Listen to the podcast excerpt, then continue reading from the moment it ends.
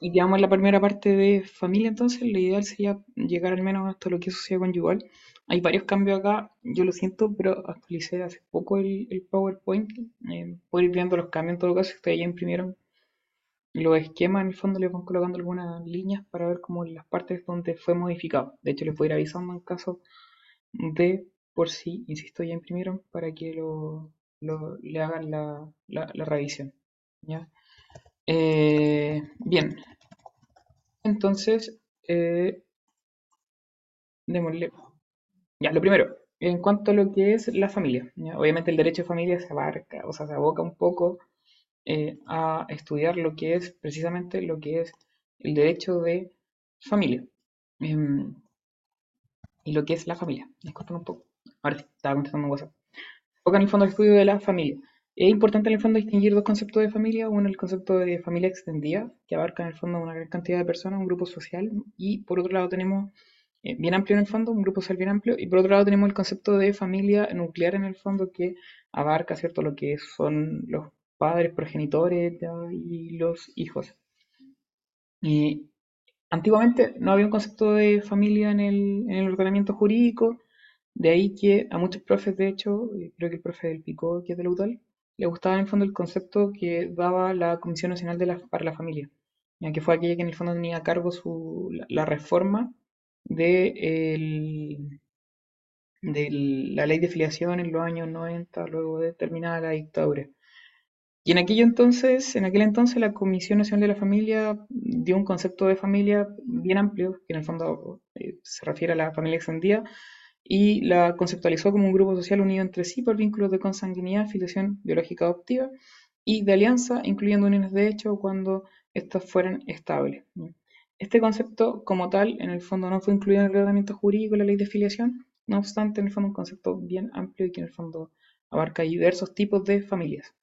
Ahora, eh, en la ley que crea el Ministerio de Desarrollo Social y las Familias, eh, se da un concepto en el artículo 2 respecto de la familia, también en un sentido amplio, en un sentido extendido, y se define como el núcleo fundamental de la sociedad, compuesto por personas unidas por vínculo afectivo, de parentesco, de pareja, en que existen relaciones de apoyo mutuo, que generalmente comparten un mismo hogar y tienen lazos de protección, cuidado y sustento entre ellos. Y se fijan, es un concepto similar en el fondo al de la Comisión Nacional para la Familia, eh, quizás un poco más coloquial incluso en algunos conceptos, eh, pero en el fondo ambos son conceptos amplios que permiten en el fondo involucrar no solo lo que es la familia matrimonial, ¿cierto? Sino que distintos vínculos, de hecho, afectivos eh, o de alianza en el fondo que actualmente se regulan, como por ejemplo podría ser el AUC.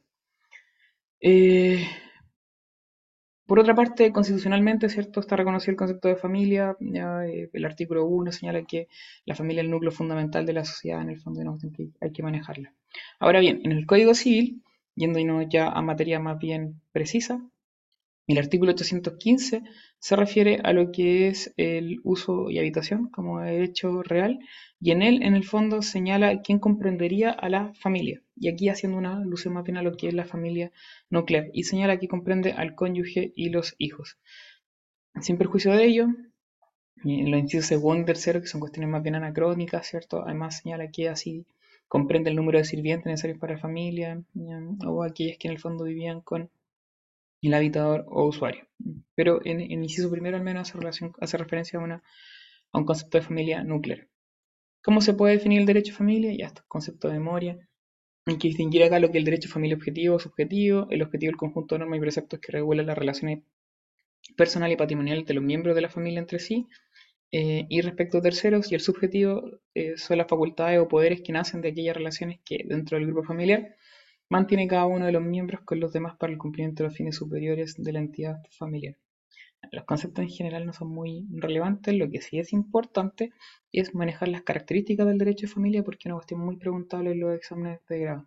Entonces tenemos que es eminentemente ético, ¿cierto? Toda vez que eh, él regula principalmente lo que son cuestiones más bien de carácter eh, afectivo personales. Eh, más que patrimoniales. Por otro lado tenemos el predominio del interés social por el individual, eh, sus normas son de orden público, es decir, son irrenunciables, ¿cierto? Por regla general sus derechos son inalienables, intransmisibles, irrenunciables, imprescriptibles. Recalcar ahí el concepto de regla general porque hay algunas excepciones. Los actos no pueden estar sujetos a modalidad, en mayormente, o sea, en su mayoría son actos más bien de carácter solemne y eh, la autonomía de la voluntad queda restringida. ¿Por qué? Porque en el fondo el derecho de familia tiende a regular todo lo que son las instituciones que en el fondo emanan de, de aquel. Ejemplo típico, ¿cierto?, del matrimonio. E incluso la UCE está bien regulado, por lo tanto la autonomía de la voluntad se limita. El parentesco, que aparece en el apunte y aparece acá también en la diapo, es una cuestión que se ve en materia de sujetos. Creo que está en el apunte también. Es una relación de familia que existe entre dos personas, ¿cierto? Esta se puede clasificar en el parentesco por consanguinidad y afinidad. El de por consanguinidad es aquel que existe entre dos personas que descienden una de la otra o de un mismo progenitor en cualquiera de sus grados. Por ejemplo, yo con mi abuelo, yo con mi nieto, yo con mi bisnieto, etcétera, etcétera, etcétera. Eh, y la otra es la eh, afinidad, en el fondo, que dice relación con la relación de familia que existe entre una persona que está o ha estado casada y los consanguíneos de su marido o de su mujer. Ojo aquí con el concepto del parentesco por afinidad, porque habla, ¿cierto?, de la situación de una persona que está con la familia en el fondo del cónyuge, ¿vale? Si yo estuviera casado, ¿cierto?, yo tendría un parentesco por afinidad con la familia de mi cónyuge. Eh, y ese parentesco por afinidad se mantiene aun cuando el matrimonio cesara, ya se disolviera. Que es una cuestión relevante. Eh, no existe parentesco entre cónyuges, que es una cuestión importante en el fondo que tienen que aprenderse. Eh, y eso. Respecto de la forma de computar el parentesco, es una cuestión distinta. Este se puede computar por la línea y esta puede ser recta o colateral, ¿cierto? Recta en el sentido de ascendiente, ascendiente, hacia arriba y hacia abajo, y colateral en el fondo cuando en el fondo hay que ascender un ascendiente común y luego bajar hacia el pariente con el cual estoy tratando de calcular, calcular mi parentesco o determinarlo. Y por otro lado tenemos el grado, que el, el grado en realidad dice relación con eh, el número de generaciones que en el fondo distancian a una persona respecto de la otra con la cual estamos determinando el parentesco. ¿Cómo se cuenta el grado? Si estamos hablando de línea recta, hay que contar simplemente el número de generaciones. Es decir, entre mi abuelo y yo, en cuanto al grado, ¿cierto? Sería en línea recta. Eh, en segundo grado, porque estarían mi abuelo, mis papás, yo, abuelos, o sea, perdón, estarían mis papás, yo, ¿cierto? Dos grados. En línea colateral, en cambio, lo que hay que hacer para poder contar el grado, es decir, los números de generaciones que separan a un pariente del otro, lo que hay que hacer en el fondo es subir en línea colateral al tronco común, es decir, el ascendiente común que tienen las personas, y después se baja al pariente que se desea, respecto al cual se desea determinar el parentesco. Me explico. Si yo quiero calcular, ¿cierto?, el parentesco con un primo, el ascendiente común que tengo con mi primo es mi abuelo, ¿ya? Entonces lo que tengo que hacer es subir hasta mi abuelo y luego bajar hasta mi primo. Si, bajo, si subo hasta mi abuelo, tengo mis papás, ¿cierto? Mi abuelo, ahí van dos grados. Después tengo que bajar a mi tío y luego bajo a mi primo. Es decir, con mi primo sería eh, pariente por consanguinidad en línea colateral, ¿cierto? En cuarto grado, ¿vale? Y en el fondo ese es como un poco el ejercicio que hay que hacer. Y en cuanto al parentesco por afinidad, es lo mismo. Si yo quisiera terminar el parentesco por afinidad con el primo de mi esposa, también sería en cuarto grado, ya no por consanguinidad, sino que por afinidad, porque se entiende que ocupa ese pariente de mi cónyuge el lugar de ella. Bien, eh, respecto a los esponsales, em, eh, los esponsales, ¿cierto?, consisten en un contrato en el cual se promete en el fondo la celebración de contrato de matrimonio, lo importante acá, y una cuestión que yo creo que ustedes más o menos manejan, que en cuanto a su efecto, no hay acción para exigir su cumplimiento, indemnización o pago de multa sin perjuicio de ello. Eh, se puede mandar, o sea, si se paga en el fondo la multa que se hubiese pactado en el contrato responsable, en el fondo aquel que recibe el pago de la multa va a poder retenerlo y no se le puede pedir la restitución. En principio los responsables no producen efecto alguno, ¿cierto? Y es como la cuestión que tienen que tener clarita. Salvo en el fondo, en este caso, de que si se paga la multa que se pactó el responsable. Igual el efecto en esos casos se asimila al de la obligación natural porque aquel que recibe el pago va a poder retenerlo. Respecto del matrimonio, estaba definido en el 102 del Código Civil, ¿cierto? Su concepto cambió a partir de lo que fue la entrada en vigencia de la ley de matrimonio igualitario y se entiende que el matrimonio es un contrato solemne por el cual dos personas se unen actual indisolublemente y, para, y por toda la vida con el fin de vivir juntos, de procrear y de auxiliarse mutuamente. Respecto a la naturaleza jurídica, mucho se ha discutido ya. Eh, algunos entienden que es un contrato, otros que es una institución, otros que es un acto de poder del Estado y otros entienden que hay una dualidad, hay una visión más ecléctica y que sería un contrato-institución. Esa es como la teoría en el fondo. Sí, te escucho. Hola Carlos. Em, oye, respecto de la definición de matrimonio, yo he ido a varios grados en los que el profesor del Pico hace la pregunta qué significa que sea actual e indisoluble. Em, por lo que me he dado cuenta, con indisoluble él quiere distinguir entre una especie de em, indisolubilidad interna y externa. y externa, claro, y a lo que él se refiere con indisoluble es que básicamente las partes de común acuerdo no pueden terminar el contrato. Eh, pero ¿a qué se refiere con actual? Actual en el fondo que está sujeto a modalidades. ah, ya, ok.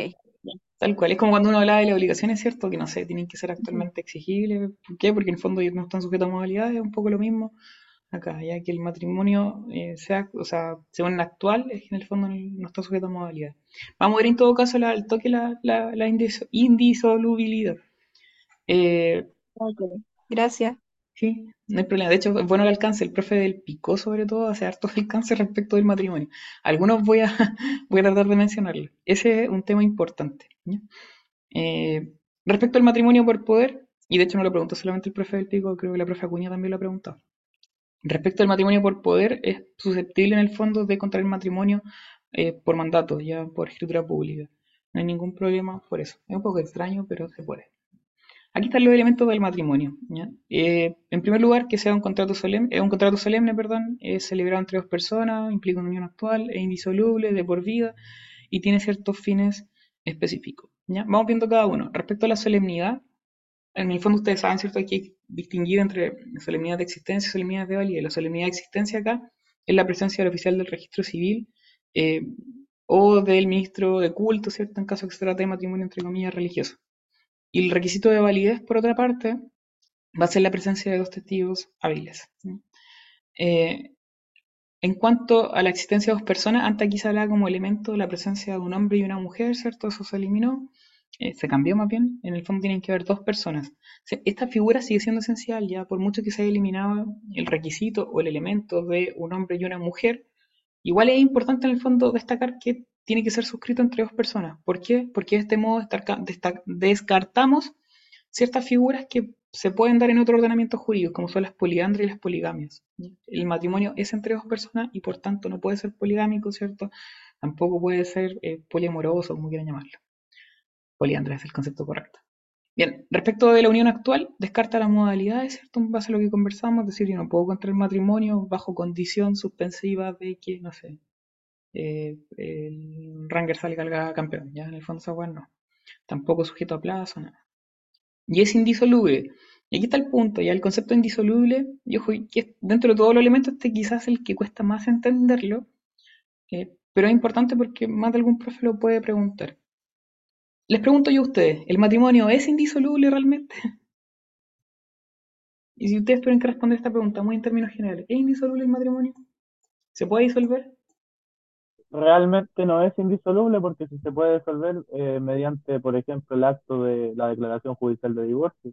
Claro, el típico ejemplo, ¿cierto? Eh, quizá antiguamente uno podría sostener que era indisoluble porque la única forma en el fondo que tenía para disolverse en vida de los cónyuges era la nulidad.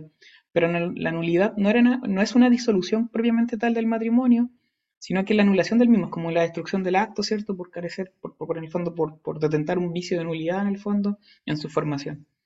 Eh, pero el divorcio efectivamente es una causal de disolución en vida de los cónyuges. Entonces, en su momento, cuando se dicta la ley de, de, matrimonio civil, en el fondo que incorpora lo que es el divorcio, se genera esta discusión en el Congreso, como ya le sacamos el concepto de indisoluble, y hubo un sector en el fondo del Congreso que es más bien conservador, que estuvo reacio en el fondo a cambiar aquel concepto. De ahí que en el fondo eh, se mantuviera la palabra indisoluble. Ahora, la interpretación que se hizo fue distinta. Y en tal sentido es posible sostener que el matrimonio sigue siendo indisoluble a la fecha de manera interna. ¿Por qué? Porque entre los cónyuges no pueden en el fondo disolverlo por su mera voluntad. Yo no puedo en el fondo con mi cónyuge ir al registro civil y pedirle a la funcionaria, oiga, ¿sabe que en el fondo disuelva el matrimonio? No se puede. Entonces, la indisolubilidad como elemento se mantiene, pero de manera externa. ¿Por qué? Porque en el fondo lo único que lo puede, perdón, se mantiene indisoluble internamente porque los cónyuges no pueden disolverlo, pero en el fondo es posible disolverlo, ¿cierto? De manera externa porque un funcionario del Estado, que es en este caso es el juez, puede dictar la sentencia para efectos del divorcio. ¿ya? De ahí que está la diferencia entre indisolubilidad externa e interna. Entonces, internamente, indisoluble. Entre los cónyuges no se puede disolver. Externamente se puede disolver a través del divorcio, dictado obviamente por el juez competente. Es de por vida, el concepto que en el fondo se entiende que es anacrónico en la fecha, o sea, en la actualidad ya por lo mismo, esto sí ya es un poco más bien que están en desuso y no corresponde, pero filo, quedó dentro del concepto. Eh, al menos tiene la intención, ¿cierto?, de ser para toda la vida. Y lo último es que en cuanto a sus fines específicos es de vivir juntos, procrear y auxiliarse mutuamente. Ahora, uno podría empezar a cuestionarse, ¿cierto? Es como, ya, pero no sé, pues en el caso de los matrimonios, que actualmente hoy día se puede celebrar entre personas del mismo sexo, eh, en el fondo como fin no va a poder ser procrear porque no van a poder tener hijos eh, que en el fondo sean eh, biológicas, o sea, no, sé cómo decirlo, pero, pero, pero por, biológicamente, ¿cierto? De manera física, natural, que sea de ambos. ¿ya? Eh, sin perjuicio de ello, estos fines no son copulativos. Como no son copulativos, no hay ningún problema. Lo mismo pasa, por ejemplo, con los viejitos. Dos viejitos de 80 años se pueden casar sin ningún problema, a pesar de que en el fondo tampoco van a poder procrear biológicamente. Se capta un poco la idea de ahí que no sean copulativos. Son fines, sí, van a seguir siendo fines, sí, en el concepto se mantienen también, a pesar de en el fondo la incorporación del matrimonio entre personas del mismo sexo. ¿Y por qué? Porque en el fondo no son copulativos. De hecho, vivir juntos, ¿cierto? Hoy en día como está medio pasado de moda, incluso en algunos casos, como matrimonios que en el fondo no necesariamente viven juntos. En cuanto a los requisitos, se mencionan requisitos de existencia y de validez. Respecto a los requisitos de existencia, tenemos dos personas, y aquí en el fondo da igual el, sexo de cada uno. Antes era un hombre y una mujer, ya. Ahora igual se mantiene el requisito, mantengan el requisito de dos personas porque no pueden haber matrimonio, ¿cierto? Entre una persona, son actos bilaterales. Y en segundo lugar, porque tampoco pueden haber matrimonios entre dos o más personas. Entre tres o más personas. En segundo lugar, como requisito de existencia, tenemos. Eh, dice mi conexión inestable. Ya, pero filo. Como segundo requisito está la presencia del oficial del registro civil o el ministro de culto en el caso de eh, los matrimonios religiosos. Y por último, tenemos el consentimiento de las partes. Respecto a la sanción, si falta un requisito de existencia, mucho se ha discutido en este caso. De hecho, la teoría de la inexistencia viene a partir de lo que es el matrimonio. Un matrimonio, por ejemplo, si ustedes decidieran ir a casarse a Isla de Pascua, ¿ya? Eh, y en el fondo es la buena onda y todo, ¿cierto? Y contratan, no sé, algún eh, servicio de matrimonio eh, y los casa, no sé, una persona que es autóctona ya de la isla, ¿vale? Ese matrimonio tiene validez entre dos personas de distinto sexo, ¿cierto? Y hay, o sea, entre, entre dos personas en el fondo y hay consentimiento. ¿Es válido ese matrimonio que ustedes celebran simbólicamente en la isla de Pascua? No, porque el matrimonio simbólico no cumpliría con el requisito de existencia de la presencia de oficial de registro civil. Muy bien, ahora, si te lo a Isla de. Pascua y se casan con un oficial de la Isla de Pascua, ahí sería válido. Ya, y te lo pregunto de otra forma, Diego. Y si en el fondo vais y te casáis allá, ¿cierto? Pero en el fondo habláis con un curita en el fondo que está allá en la isla. Ah, ya, ahí sí podría tener validez respecto de la autoridad eclesiástica y habría un plazo de ocho días para validarlo ante un oficial de registro civil. Perfecto, sí, ocho días corridos en el fondo para poder, entre comillas, ratificarlo, ¿cierto?, ante el oficial de registro civil competente. Eh, si se fijan en el fondo, el matrimonio entre dos personas que está celebrado con libre consentimiento de ambos, sin la presencia del oficial de registro civil, en el fondo, en principio no produce ningún efecto. De ahí que la doctrina alemana elabora toda la teoría de la inexistencia a partir del matrimonio. Eh, bien, y, si hay un curita, ¿cierto?, en, la zona, bien podrían estar casados ante los ojos de Dios, ¿cierto?, en el derecho canónico y por tanto le rigen todos los derechos y deberes del derecho canónico, pero no les va a regir en el fondo eh, lo que es eh, la institución del matrimonio y sus efectos civiles si es que no ratifican ese matrimonio religioso ante el oficial de, o sea, ante el oficial registro civil. De ahí que, y aprovecho a hacer la acotación al toque, el profe del Picó, por ejemplo, pregunta cuántos tipos de matrimonio hay en Chile. Y hay una tentación, ¿cierto?, a decir que hay dos tipos de matrimonio en Chile, el matrimonio religioso y el matrimonio civil. Eso no es efectivo, solamente hay un tipo de matrimonio en nuestro ordenamiento jurídico. Y el único, el único tipo de matrimonio que ya está regulado por la ley civil es el matrimonio civil. Matrimonio civil que se puede celebrar ante dos personas distintas, ante un oficial de registro civil y religiosamente, ¿cierto?, ante un ministro de culto y que luego va a tener que ser ratificado. Pero el único matrimonio que se le otorgan efectos civiles es al matrimonio eh, civil. En otros países, en otras situaciones, en derecho comparado, eh, no sé si actualmente ya, pero antiguamente al menos sí, eh, bastaba que en el fondo ustedes se casaran en la iglesia y ese matrimonio inmediato en el fondo iba a tener efectos civiles, ya mata algún trámite administrativo se iba a tener que hacer. Pero eh, allá efectivamente hay matrimonio religioso, acá en Chile no, solamente hay matrimonio civil que se puede celebrar de dos formas distintas. ¿Ya? Ante el oficial de registro civil y ante un ministro de culto de manera religiosa. Ya hecha esa acotación, eh, vamos a los requisitos de validez. Ya lo que acabo de decir esa weá es muy detalle en el fondo, pero es como el profe del pico, ¿no? Y para usted en el fondo ya quizás para conocimiento muy, eh, no sé, eh, como dato, dato random. Luego tenemos los requisitos de validez. ¿De qué hablamos? O sea, ¿de qué hablamos cuando hablamos de requisitos de validez? De aquellos casos en los cuales el matrimonio nace, ¿cierto?, a la vida del derecho, por tanto existe, pero nace con algún vicio que en el fondo puede eventualmente afectar su validez y puede en el fondo dejar de producir efectos si es que se alega este vicio. Em, acá tenemos como requisito el consentimiento libre y espontáneo, luego la capacidad de los contrayentes y luego las formalidades legales. Respecto al consentimiento libre y espontáneo, el matrimonio solo puede adolecer de dos tipos de vicios, del error y de la fuerza. El dolo no. ¿Y por qué no? Eh, esto como que uno siempre lo repite, ya el dolo no procede porque afectaría la estabilidad de la institución. Y es que es muy común, ¿cierto?, que en etapas de pololeo, eh, en el fondo la gente mienta para efectos de exagerar cualidades o, no sé, venderse como la persona más bacán del mundo. Eh, y esos engaños, ¿cierto? Esas maquinaciones fraudulentas son para efectivamente eh, casarse después. De ahí que en el fondo el duelo no sea una causal de, de, o sea, no sea un vicio del consentimiento. Esto es muy antiguo realmente, ya hoy en día en el fondo, es raro que en el fondo, ¿cierto? Alguien, no sé, lea un mes, mienta y se casa al toque. No digo que no pase, pero, pero es raro. Hoy en general las personas, ¿cierto? Se van a vivir juntos, a convivir y después en el fondo se casan, entonces es más difícil actuar dolosamente engañando al otro. Eh, pero los que sí son vicios del consentimiento son el error y la fuerza. Respecto a la fuerza no hay mucho que decir, solamente que tiene que cumplir con los requisitos generales que vimos en acto jurídico, es decir, se, se, debe tratar de una fuerza moral, debe ser injusta y determinante. Y además grave, creo que no dije grave. Y por otra parte, en el fondo, eh, tenemos el error como vicio del consentimiento. Y en cuanto al error, ojo acá, porque los tipos de error que van a viciar el consentimiento en el matrimonio eh, son solamente dos tipos, ¿ya? El error en la persona, ¿ya?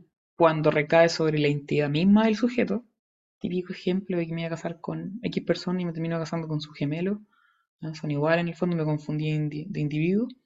Y el segundo tipo de, error que es procedente es cuando ya no recae la identidad de la persona, sino que en sus cualidades personales, atendiendo a los fines del matrimonio y a su naturaleza, y que sean determinantes. Y aquí se mencionan a modo de ejemplo eh, casos como la religión, no sé, la impotencia, que son como los típicos ejemplos que eventualmente podrían dar lugar al error en las cualidades personales. Ojo, tiene que ser atendiendo a los fines y la naturaleza del matrimonio. De hecho, esto en el fondo va a haber que ponderarlo en cada caso a caso. La religión de los contrayentes, eh, por regla general, no necesariamente a afectar a los fines y la naturaleza del matrimonio. Yo me puedo casar perfectamente siendo católico, no sé, con una persona evangélica y lo más probable es que no pase nada, ya en el fondo no, va a haber un, un problema entendiendo los fines y naturaleza del matrimonio. Distinto es que en el fondo ustedes se casen, no sé, con alguien de alguna religión que sea quizás incompatible eh, con la suya, con su modo de vivir, ¿cierto? Con su cultura, que efectivamente lo haga más complejo. Eh, luego, como segundo requisito de validez, tenemos la capacidad de los contrayentes y luego las formalidades legales. Cuestión importante antes de pasar más adelante, aunque lo más probable es que después le va a paso al Pancho, que el Pancho lo diga, eh, pero la validez, perdón, la, existencia de un vicio de validez conduce a una sanción de nulidad. Nulidad que más bien de carácter genérica, no es nulidad relativa ni tampoco nulidad absoluta, es simplemente nulidad. Y eh, como ustedes saben, ¿cierto? El efecto propio de la nulidad en principio es el efecto retroactivo. Respecto al segundo requisito del que está hablando, ¿cierto? Que es la capacidad de los contrayentes, eh, por regla general, y como pasa en todo el ordenamiento jurídico, si ustedes les preguntan quiénes son capaces para contraer matrimonio, ustedes tienen que responder que, por regla general, todos son capaces para contraer matrimonio. Salvo aquellos, en el fondo, que sean incapaces.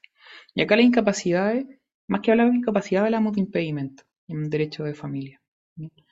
Y en cuanto a estos impedimentos, podemos clasificarlos en dos. Los impedimentos dirimentes, que efectivamente son causales de incapacidad, y cuya sanción, por tanto, va a ser la nulidad y están regulados en la ley de matrimonio civil. Y por otro lado tenemos los impedimentos impedientes, que en sí no son incapacidades, sino que son más bien prohibiciones. Así también lo van a encontrar en cualquier apunte. Y estas prohibiciones eh, están reguladas en el Código Civil y su función es más bien difusa, hay que atender al caso a caso. Me voy a quedar los impedimentos impedientes porque esto sí ha sido reformado últimamente de distintas formas. Eh, ha sido reformado. Yo no sé cuándo egresaron ustedes, pero me da la impresión que eh, cuando estudiaron en el Fondo de Derecho de Familia, habían varios impedimentos impedientes. Probablemente estaban estos cuatro vigentes todavía, que es la falta de ascenso, la guarda, segunda nupcia y el impedimento especial para la viuda o mujer cuyo matrimonio se ha disuelto declarado nulo. Quizás ese último estaba derogado ya a día de hoy solamente queda como impedimento impediente o prohibición las segundas nupcias para el viudo o viuda. Eh, lo vamos a ver en la diapositiva siguiente, ¿vale? Pero es el único que sigue. Todos los otros están derogados. Se revisan como del 125 en adelante, se van a pillar con un montón de artículos derogados y que hacían referencia a estas causales de prohibición. Respecto, eh, bueno, y lo último es que en el fondo estas no dan lugar, ¿cierto?, como sanción a la nulidad, sino que son más bien de, producen efectos, eh, sanciones patrimoniales, ya tienen, asociadas sanciones patrimoniales o bien sanciones de carácter penal, faltas y todo el tema, o tenían más bien en el pasado, ¿ya? están todas derogadas, como dije. Y luego tenemos los impedimentos dirimentes, ¿ya? Eh, que esto sí en el fondo conduce a la nulidad, según dijimos, ¿cierto? Y que están reguladas la ley de matrimonio civil. Y se pueden clasificar en dos, que son lo absoluto y lo relativo. Absoluto en el sentido de que las personas que están bajo estas causales no, se, no pueden contraer matrimonio. Y las relativas eh, dicen relación con que hay ciertas personas que no van a poder contraer matrimonio con ciertas personas solamente. En cuanto a los impedimentos dirimentes absolutos, tenemos el vínculo matrimonial no disuelto, no se puede estar casado dos veces, ¿cierto?, con personas distintas. El menor de 18 años, esto también fue reformado hace poquito, el año pasado si mal no recuerdo, porque antes solamente era incapaz el menor de 16, ahora el menor de 18 no se puede casar. Eh, tenemos además el privado del uso de razón, ¿ya? Esta es una causal, ya, privado de uso de razón es una. Y la segunda es otra o anomalía psíquica fehacientemente diagnosticada y que impida formar la comunidad de vida que implica el matrimonio. Son dos causales distintas que están metidas en una misma causal en la ley de matrimonio civil. Eh, por otro lado, tenemos aquellos que carezcan de suficiente juicio y discernimiento que le impida comprender los derechos y deberes que implica el matrimonio. Por otro lado, también tenemos aquellos que eh, no pueden expresar claramente su voluntad por ningún medio. Y por último, aquellos que hayan contraído un acuerdo de unión civil que no esté disuelto, salvo que contraigan matrimonio con la misma persona con la cual contrajeron el AUC. En el fondo, entre comillas, estrechan el vínculo, ¿cierto? Pasaron de una UC a un matrimonio. Y hay ciertos impedimentos dirimentes relativos que dicen relación con el parentesco, ahí se aprende en el fondo cuando son por afinidad o por consanguinidad. Eh, por consanguinidad, ¿cierto? No se puede en línea recta eh, y en línea colateral al menos no se puede hasta el segundo grado, de ahí que en el fondo no se pueden casar los hermanos, ¿cierto? Pero eh, sí se podrían casar los primos, como el típico ejemplo. Eh, tampoco podría ser eh, o sea, también es un impedimento dirimente relativo el caso de la adopción entre adoptante y adoptado. Y también hay un supuesto que aquí me cuesta decirlo, así se lo aprendo de memoria, ojalá, que dice relación con el imputado formalizado condenado por muerte del cónyuge como autor, cómplice o encubridor. Es decir, si yo estuve casado con X persona y a esa persona un tercero no sé, eh, asesina, ¿cierto? O bien actuó como cómplice de ese asesinato o como encubridor, yo no me podría casar con ese tercero. Eh, como les dije, los impedimentos impedientes o prohibiciones están casi todas derogadas, solamente queda el de la segunda nupcia, que está regulado en el 124 del Código Civil, y señala que el viudo o viuda que teniendo hijos de precedente matrimonio bajo su patria potestad o bajo su tutela o curaduría, quisiera volver a casarse, da lo mismo el plazo, o sea, si quiere volver a casar, deberá proceder al inventario solemne de los bienes que esté administrando y les pertenezcan como herederos de su cónyuge difunto o con cualquier otro título. Si se fijan, este afecta tanto a hombre o mujer, viudo o viuda. Antes había prohibiciones que en el fondo afectaban solo a la mujer en el fondo y atendiendo que eran discriminatorias, se procedieron a derogar. Eh, y la sanción es la pérdida del derecho de su ser como legitimario, como heredero intestato, el hijo cuyos bienes haya administrado. Consejo, no se aprenden las otras causales, ya sin perjuicio que puedan estar en el apunte o sin perjuicio que le hayan estudiado, para el repaso no las pesquen. Quizás es como la única que yo creo les pueden preguntar aún, así como si la manejan no es que en el fondo sea pregunta de grado como tal, sino que es como para poder subir la nota o mejorarla, es la falta de ascenso, que antiguamente, cierto, se podía casar el menor de 18 y mayor de 16 y por tanto, y para casarse en el fondo requerían del ascenso, del consentimiento de, un progenitor o un listado de personas que en el fondo figuraban como competentes para ello. Actualmente no es necesario porque en el fondo nadie se puede casar teniendo menos de 18 años. Y ese cambio fue uno de los últimos, entonces por eso les digo, como que lo tengan como a la vista, pero, pero, pero en principio no deberían preguntárselo, están todos derogados. Eso. Y luego vienen las formalidades legales del matrimonio y ahí dejo al Pancho un rato, mientras yo tomo café. Avísame después si es que estamos a la hora del super break, porque no sé Dale nomás, cuánto nos demora. confianza. Ya, eh, respecto de las formalidades legales del matrimonio, vamos a avanzar rapidito, va a ser cortita la presentación.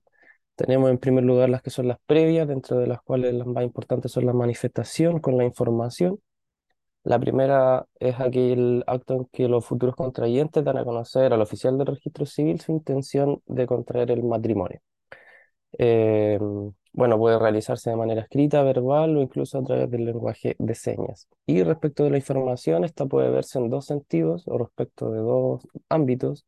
En primer lugar, respecto de aquella información proporcionada por el oficial del registro civil acerca de las finalidades del matrimonio, sus derechos y obligaciones y los regímenes eh, patrimoniales del mismo, mientras que por otro lado también lo constituye la, información sobre los cursos de preparación que deben o pueden realizar los contrayentes, sin perjuicio, sin perjuicio de que respecto de estos, los contrayentes se pueden eximir eh, de mutuo acuerdo. Y por último, respecto de la información de testigos, dice relación con que eh, los dos testigos que deben estar presentes para la celebración del matrimonio deben declarar o declaran que los contrayentes no están sujetos a impedimentos o prohibiciones. Después tenemos lo que son las formalidades coetáneas a la celebración del matrimonio. En primer lugar, obviamente, la celebración ante el oficial del registro civil. Eh, que debe ser quien intervino en estos trámites de manifestación e información que acabamos de señalar. Eh, respecto del lugar, eh, en primer lugar debe ser el local de la oficina del oficial del registro civil, vale, decir lo que sería el registro civil mismo. Y en segundo lugar podría ser el que señalen los contrayentes mientras se encuentre este ubicado dentro del territorio jurisdiccional. Y eh, tenemos también la presencia, obviamente, de los dos testigos hábiles. En cuanto a la formalidad eh, respecto de la celebración misma del matrimonio, remitirnos a lo que señala el artículo 18 de la Ley de Matrimonio Civil, que regula cómo se realiza o se desarrolla propiamente la ceremonia. Ahí revisan un poquito el artículo, no es necesario entrar en detalle. Y luego tenemos formalidades posteriores, eh, que básicamente es que se levanta acta de todo logrado, eh, la cual no tiene mucha relevancia, sino más bien en cuanto a que en esta se pueden reconocer hijos comunes, no matrimoniales, para efectos de que pasen estos a tener una afiliación matrimonial. Y que además se puede pactar separación de bienes o régimen de participación en, en los gananciales. Lo importante de esto también es destacar que eh, aquellos vicios eh, que concurran respecto del acta eh, que se levanta en este caso, del acta de- del matrimonio, no producen la nulidad del matrimonio. No, no es extensible al matrimonio en sí. Dale, next, Carlito, siguiente página. Salvo, ¿cierto?, la presencia de testigos, bla, bla. Claro, Es claro, Em, respecto al matrimonio celebrado en el extranjero, acá volvemos a hacer la pregunta respecto de cuántos tipos de matrimonio cuántos tipos de matrimonio reconoce nuestro Código Civil, pero ya no para efectos de diferenciar el matrimonio religioso del matrimonio civil, sino que en relación con el matrimonio extranjero. En este caso, la respuesta sigue siendo que es solo uno, ya que el matrimonio en el extranjero, para que tenga efectos en Chile, se debe inscribir, obviamente cumpliendo ciertos requisitos y por ende no constituye otro tipo de matrimonio. Eh, esto sin perjuicio de que el matrimonio reconocido en Chile se puede celebrar eh, de diversas formas. Los requisitos serían tanto de forma como de fondo, eh, según la ley del país en el que se celebra el matrimonio, eh, pero con ciertos alcances que dicen relación con respetar los impedimentos dirimentes, con que exista el consentimiento libre y espontáneo. Y bueno, aquí el, eh, según lo reformado, que sea entre dos personas. Y respecto a sus efectos, eh, se señala que los que se hayan pasado, bueno, eh, los que se hayan casado, perdón, en países extranjeros se mirarán en Chile como separados de bienes, según señala el artículo 135, em, salvo que se pacte en el acto sociedad conyugal o régimen de participación en los gananciales. Pacto que se debe, bueno, el matrimonio se debe inscribir en la primera sección de la Comuna de Santiago. Ahí está. Son bien exigentes en ese sentido, te, te señalan concretamente dónde. Eh, bueno, otra pregunta que se puede hacer al respecto es si es que la sociedad conyugal puede pactarse o no. En este sentido, siempre la respuesta es que la sociedad conyugal no puede pa- pactarse, sin perjuicio de que respecto de este matrimonio celebrado en el extranjero se permite su pacto o su estipulación al inscribirse en Chile, pero la respuesta a esa pregunta sigue siendo que la sociedad conyugal como institución no puede pactarse. Dale, siguiente. Eh, bueno, respecto del término de la vida común de los cónyuges, em, obviamente la vida común puede cesar, pero se hace la diferencia de, eh, eh, o dos clasificaciones. Según esta se hace sin disolución de un vínculo o del vínculo o con disolución de este vínculo común.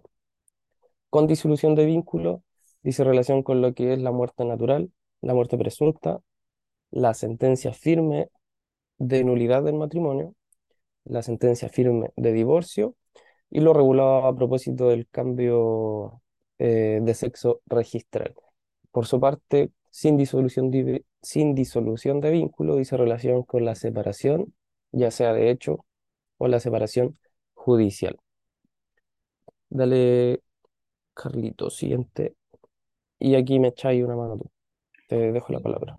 Ojo con la- el artículo 42 de la ley de matrimonio civil, incorporó en el fondo como causal de disolución del matrimonio, está el número quinto, ya en realidad aparece como letra E en la ley, en el artículo 42, eh, que señala por voluntad del cónyuge de la persona que ha obtenido la rectificación de la ley 21.120 sobre identidad de género. Entonces, eh, tenemos una nueva causal de disolución del matrimonio. ¿Qué es lo importante respecto a esta causal? Eh, cualquier persona se puede hoy en día cambiar el sexo registral, ya, sea persona casada o no casada. Antiguamente la persona que estaba casada, cuando se dictó la ley y quería cambiar su, su, su sexo registral, ¿cierto? concurría ante el tribunal a, la tramitación y una vez que se acogía la solicitud, el matrimonio terminaba de inmediato, ¿vale? Porque en el fondo iba a quedar una persona casada o iba a quedar un matrimonio entre personas del mismo sexo, ¿vale? Con la ley de matrimonio igualitario se modificó la ley eh, 20.120, 20.120. Eh, por tanto, como que la, la ley 20.120 partía como súper nueva, pero estuvo poco rato vigente en cuanto a su tramitación respecto de la solicitud que planteaba una persona que estuviera casada. ¿Por qué? Porque se reformó el año pasado con el tema de eh, la ley de matrimonio igualitario. Se modificó el procedimiento. Eh, entonces, antes, cuando una persona, si yo estaba casado con, no sé, Juanita, y yo procedía en el fondo a cambiar mi sexo registral, ¿cierto? Yo iba a quedar con sexo registral femenino, iba a estar casado, entre comillas, con una persona que, ¿cierto?, iba a ser también de sexo femenino, el matrimonio en realidad terminaba de inmediato, ¿vale? Eh, por el tema de, esta sentencia de cambio de sexo registral. Hoy en día, esto varió, Y la forma actual de que una persona tiene eh, para poder en el fondo cambiar su sexo registral es simplemente yendo al registro civil, ya no tiene que hacerlo de manera judicial. Si una persona casada quiere cambiar su sexo registral, debe ir al registro civil y se tramita todo de manera administrativa. Una vez que el registro civil acoge la solicitud, debe notificar de la resolución al otro cónyuge, ¿vale? A Juanita en mi caso. Y Juanita, como ambos van a quedar con el mismo sexo registral, eh, mm, va a poder demandar o solicitar más bien la terminación del matrimonio ante los juzgados de familia. Ya no termina de inmediato, ¿cierto? Porque hoy en día el matrimonio entre dos personas del mismo sexo es totalmente válido. Entonces va a tener un plazo de seis meses para presentar la solicitud de terminación de matrimonio. Si no solicita nada dentro del plazo de los seis meses de esa notificación, se entiende que el matrimonio sigue vigente entre personas del mismo sexo. ¿no? Respecto de la tramitación de esa solicitud, sigue las reglas generales del procedimiento ordinario, no se calienten la cabeza con eso, la causal es esta, ¿cierto?, del cambio de sexo registral, por tanto no hay mucho que acreditar, hay que acompañar la resolución nomás y con eso está. Eh, y va a haber derecho además para poder demandar compensación económica incluso, a cualquiera de los cónyuges que en el fondo le corresponda o le asista ese derecho. Tanto aquel que cambió de sexo registral como aquel que no cambió va a depender del supuesto concreto. Y lo último es que los comparecientes, en el fondo, las personas que están en juicio, ¿cierto? Ambos cónyuges se entienden, una vez que está dictada la sentencia que acoge la solicitud de término del matrimonio, se entenderán para todos los efectos legales como divorciados. Y aplicarán para ello. Por tanto, adquieren el estado civil de divorciado, ¿cierto?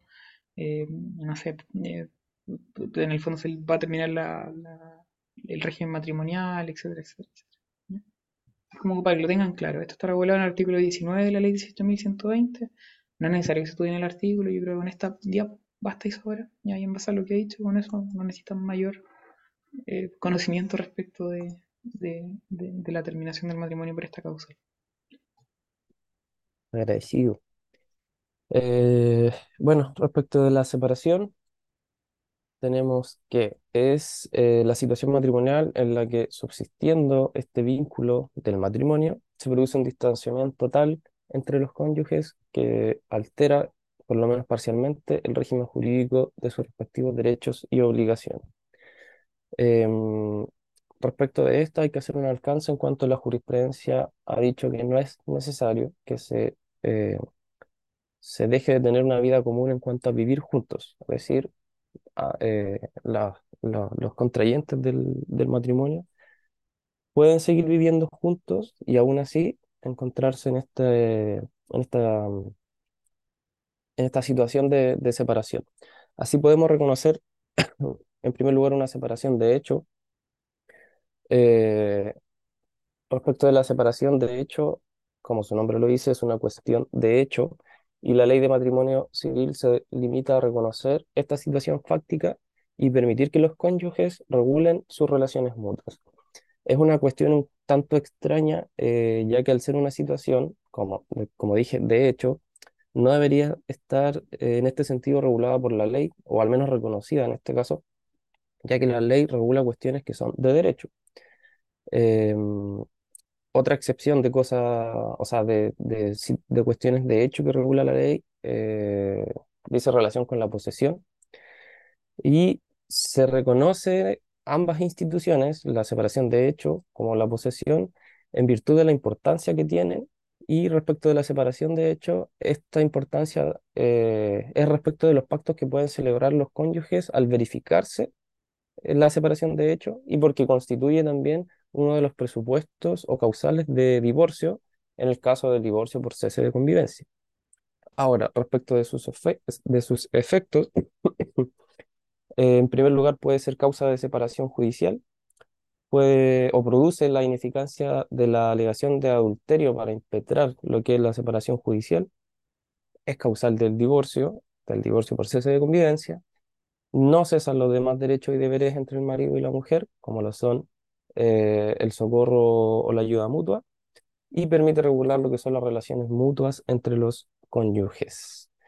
Em, respecto de lo que es, por otra parte, la separación judicial, reconocemos dos causales. En primer lugar, respecto de la falta imputable al otro cónyuge, debemos señalar que es em, la causal idéntica a lo que es el divorcio culposo y por lo tanto es importante que, que se aprendan esta, esta causal. Y dice que implica una violación grave de los deberes y obligaciones que les impone el matrimonio o de los deberes y obligaciones para con los hijos que torne intolerable la vida en común. Por su parte, eh, se reconoce también la causal de cese de convivencia, ya sea de manera unilateral o de mutuo acuerdo. Respecto de los efectos, reconocemos efectos entre las partes y respecto de terceros, entre las partes desde que la sentencia se encuentra en carácter de ejecutoria y respecto de terceros desde la subinscripción. ¿Qué efectos produce? Se señala que produciría el efecto de eh, estado civil de separado judicialmente, sin perjuicio de que se critica esto ya que no sería un estado civil propiamente tal, en el sentido de que una persona solo puede tener un estado civil por fuente, eh, por fuente, y aquí, mm, como señalamos al principio, no se disuelve el vínculo jurídico del matrimonio y por ende al estar vigente no se puede tener un estado civil de casado y separado a la vez. Eh, en segundo lugar, subsisten los derechos y los deberes entre los cónyuges, salvo los que son incompatibles con la vida eh, separada. En tercer lugar, se disuelve la sociedad conyugal o el régimen de participaciones de participación en los gananciales, más no el matrimonio, como ya dijimos, y no altera el derecho de sucederse por causa de muerte, lo que sería que no afecta la afiliación o los derechos hereditarios. Em, bueno, respecto de lo que es la separación judicial, en su importancia respecto de la sentencia, debe pronunciarse respecto de cada una de las materias señaladas en el artículo 21 de la Ley de Matrimonio Civil, salvo que estén reguladas previamente. Esto tiene importancia respecto de lo que es el acuerdo completo y suficiente, que vamos a ver un poquito más adelante, y debe liquidar el régimen matrimonial existente de haberse solicitado así.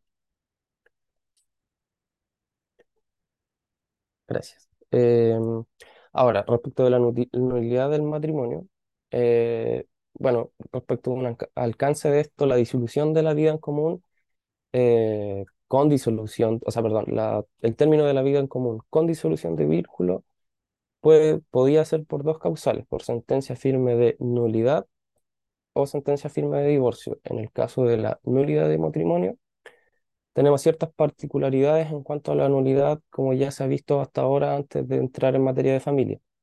Estas particularidades son que no se establecen causales genéricas, como por ejemplo lo hace la nulidad relativa. No se distingue una nulidad relativa o absoluta, es simplemente nulo. Como dijo Carlito delante, no hay una especificación o un carácter de nulidad, sino que es nulo propiamente tal, no, sin, sin apellido, por decirlo así. Y por regla general, general no prescribe sin perjuicio de que debe alegarse en vida por los contrayentes.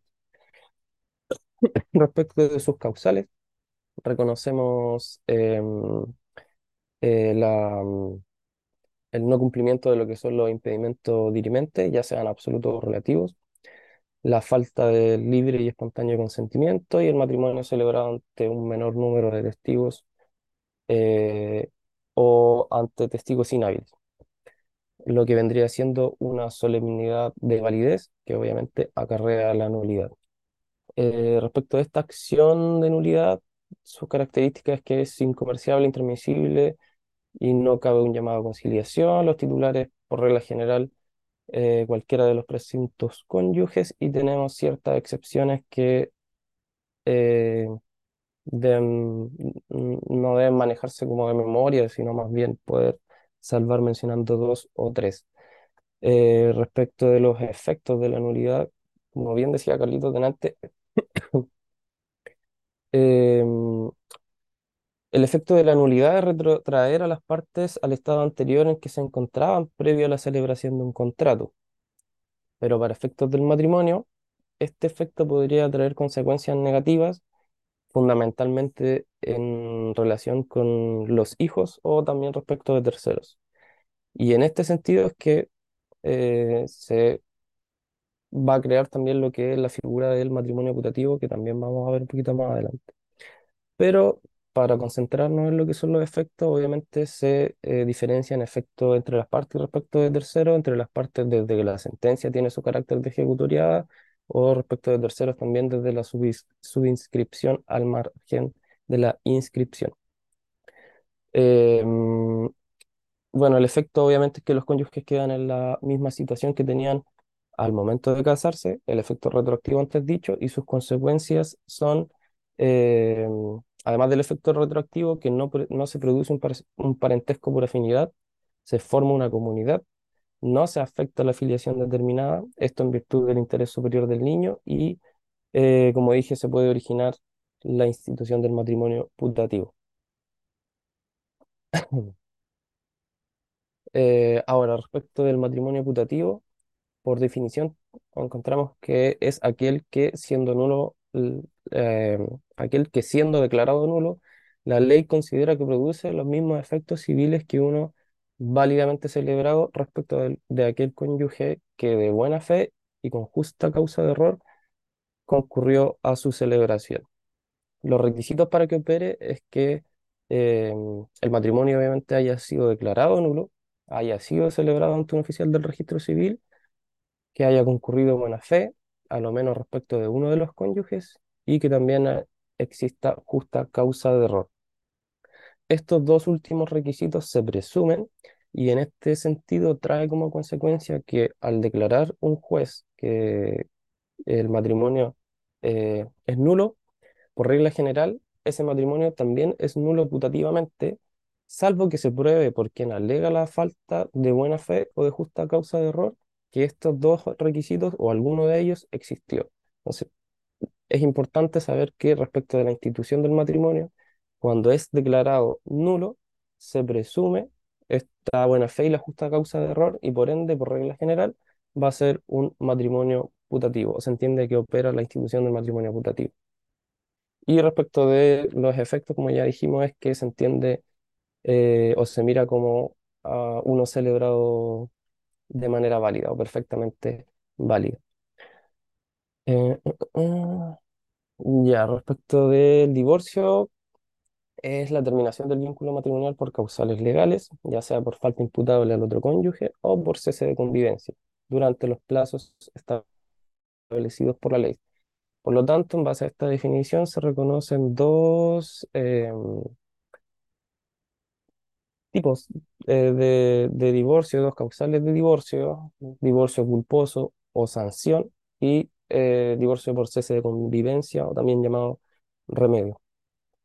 Eh, en primer lugar, el divorcio culposo es, concurre por la falta imputable al otro cónyuge siempre que constituya una, violación grave de los deberes y obligaciones que les impone el matrimonio o de los deberes y obligaciones para con los hijos que torne intolerable la vida común. Esta es una causal genérica y como dije antes, o como vimos la, es una causal idéntica a lo que es la separación judicial culposa. Eh, respecto de los casos, no hay casos taxativos y tampoco es necesario manejar lo que son los plazos.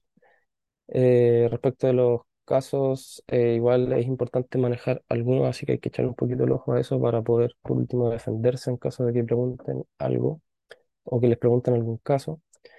Eh, bueno, y respecto del segundo, el, el divorcio por cese de convivencia se puede producir ya sea de común acuerdo o mutuo eh, o de forma unilateral.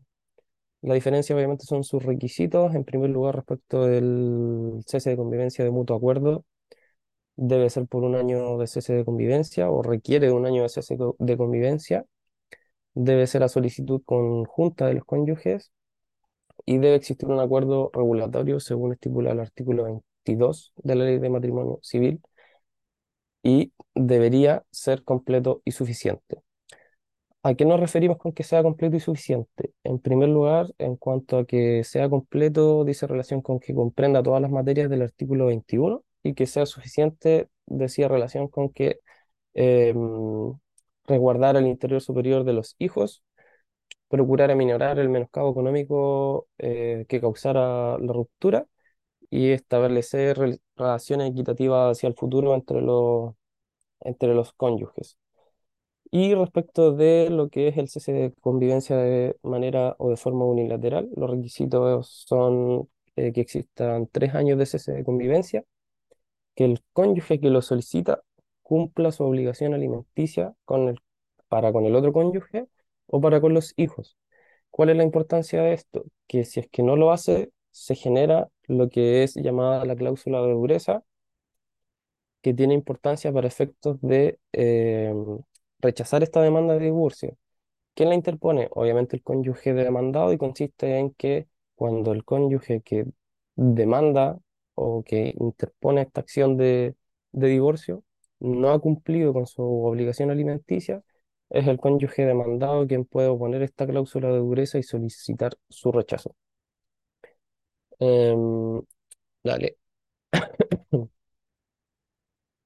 Respecto de la acción de divorcio, pertenece exclus- exclusivamente a los cónyuges em, corresponde a ambos cónyuges, salvo en, el caso de lo que es el divorcio culposo. Es eh, irrenunciable e imprescriptible, debe intentarse en vida de los cónyuges, eso sí, eh, y el cónyuge menor de edad y el interdicto pueden ejercerlas por sí mismos. Efectos también entre las partes respecto de terceros, como vimos siempre respecto de, de las partes cuando la sentencia queda ejecutoria y, de- y de- respecto de terceros desde su inscripción.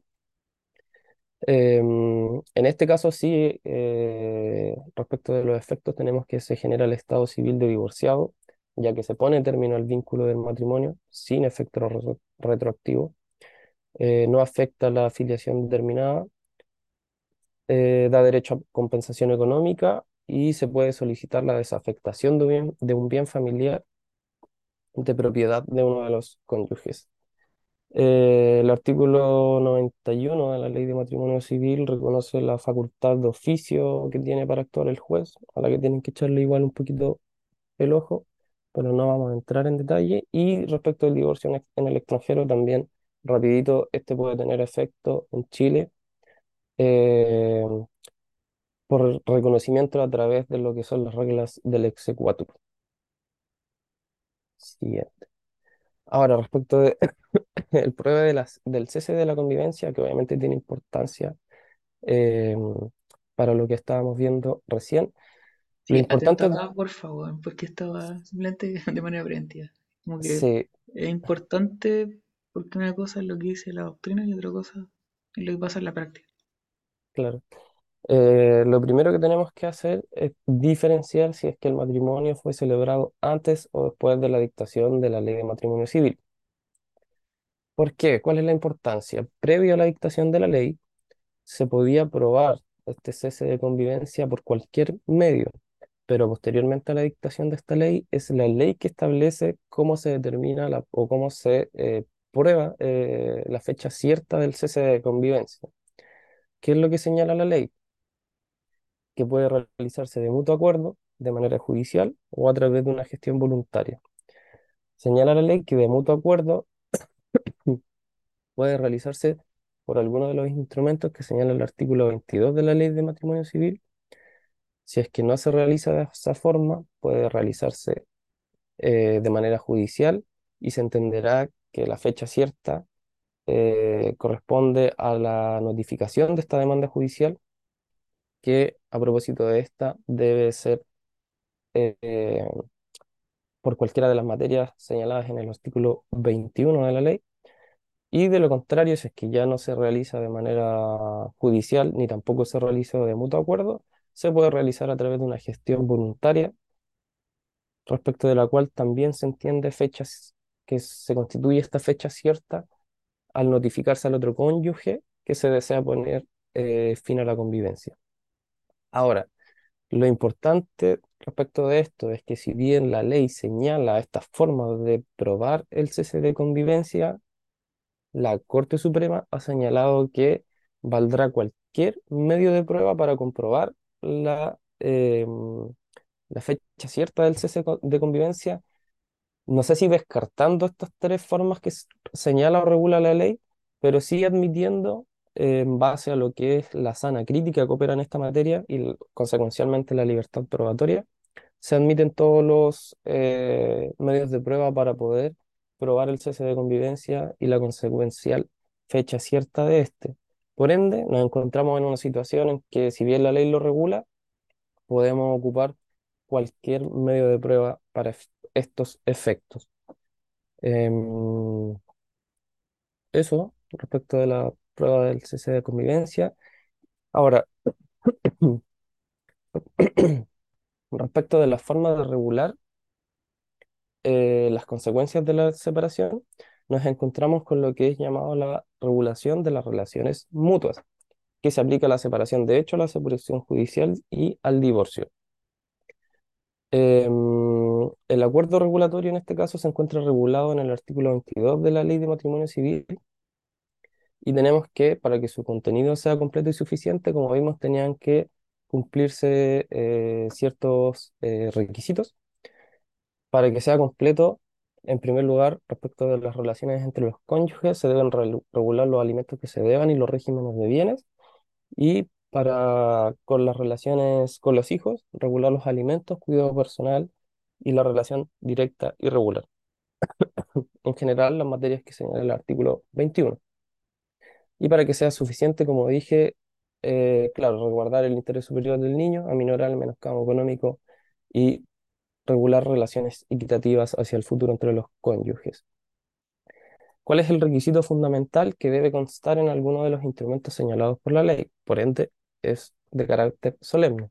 ¿Cuáles son estos instrumentos? Escritura pública, acta extendida y protocolizada ante notario, eh, acta extendida ante oficial del registro civil y transacción aprobada judicialmente.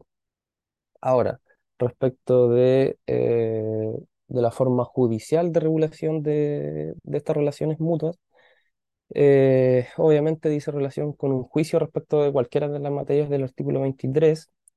Lo importante es que este acuerdo de relaciones mutuas puede eventualmente establecer la fecha cierta del cese de convivencia en el caso del primer en el caso del acuerdo regulatorio em, de mutuo acuerdo, no respecto del judicial, eh, al establecerse en uno de los instrumentos señalados. Es decir, la fecha del instrumento es aquella fecha eh, cierta respecto de la, eh, del cese de convivencia, es la fecha cierta de cese de convivencia.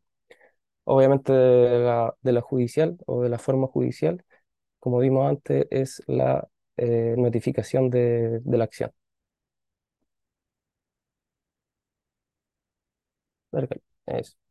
Ahora, por último, respecto de las reglas comunes eh, de lo que es la separación, la nulidad y el divorcio, la principal y a la que hay que ponerle atención es lo que es la compensación económica, que como concepto se define como el derecho que asista a uno de los cónyuges cuando por haberse dedicado al cuidado de los hijos o a las labores propias del hogar, no pudo durante el matrimonio desarrollar una, desarrollar una actividad remunerada o lucrativa o lo hizo en menor medida de lo que podía y quería para que se le compense el menoscabo económico que producido el divorcio de la nulidad sufrirá por esta causa. El concepto es más bien largo, pero hay que obviamente enfocarse en lo relevante en cuanto a que las causales de, mm, o los requisitos, perdón, de la compensación económica vendrían siendo eh, por haberse, haberse dedicado al cuidado de los hijos o a las labores propias del hogar. Mm, más allá de eso, es confundirse. Se fijan ciertos criterios para determinar la cuantía de la compensación económica, duración del matrimonio, buena mala fe, entre otros que están señalados ahí.